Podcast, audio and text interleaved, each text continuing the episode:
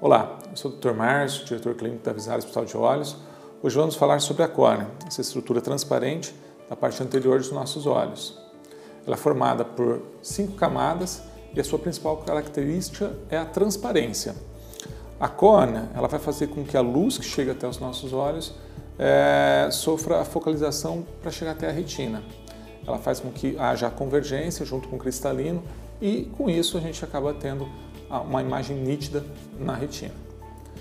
É, alterações da córnea podem ocorrer é, por lesões é, infecciosas, como úlceras de córnea, traumas é, ou acidentes químicos com, com, com, ácidos, bases, que podem causar lesões nessa, nessa córnea, perda de epitélio e, é, após a cicatrização, pode ocorrer o que a gente chama de opacificação corneana ou leucomas, que são perdas da transparência desse, órgão. A perda da transparência vai impedir com que a luz que chega até os nossos olhos penetre para a parte anterior do olho. Com isso, o paciente passa a ter perda na qualidade visual ou às vezes até mesmo uma cegueira. É, além dessas alterações de superfície, nós podemos ter também alterações nas camadas da córnea.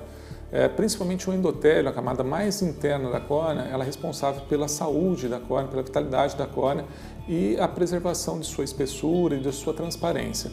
Quando algumas doenças podem causar lesões nessa parte interna, que é o endotélio, e com isso a gente começa a ter a, a penetração de líquidos internos do olho para dentro da, da córnea, para a parte interna da córnea, para a parte do estroma corneano.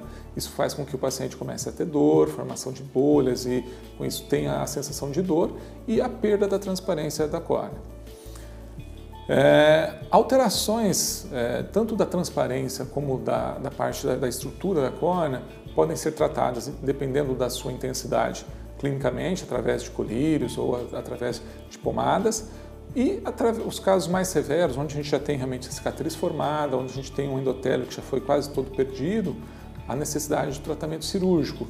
O tratamento cirúrgico é através do transplante corneano, onde você retira a córnea é, é, receptora, que está lesada ou com opacidade, e você acaba fixando uma nova córnea no paciente doador.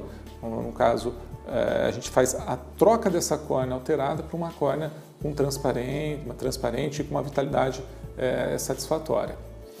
É, essa, antigamente esse transplante ele era feito só manualmente, mas hoje em dia a gente tem várias técnicas, inclusive técnicas com laser, é, que ajuda bastante tanto na cicatrização como na, na, na, na fixação dessa córnea e elimina é, pequenos é, defeitos que possam acontecer na confecção manual. É importante uh, o paciente que sofre alguma patologia procurar um oftalmologista, é, um colega que tenha experiência no assunto e, caso haja realmente necessidade de tratamento cirúrgico, procurar sempre é, hospitais que tenham um credenciamento é, junto a, a, aos órgãos sanitários para poder fazer um transplante com toda a segurança.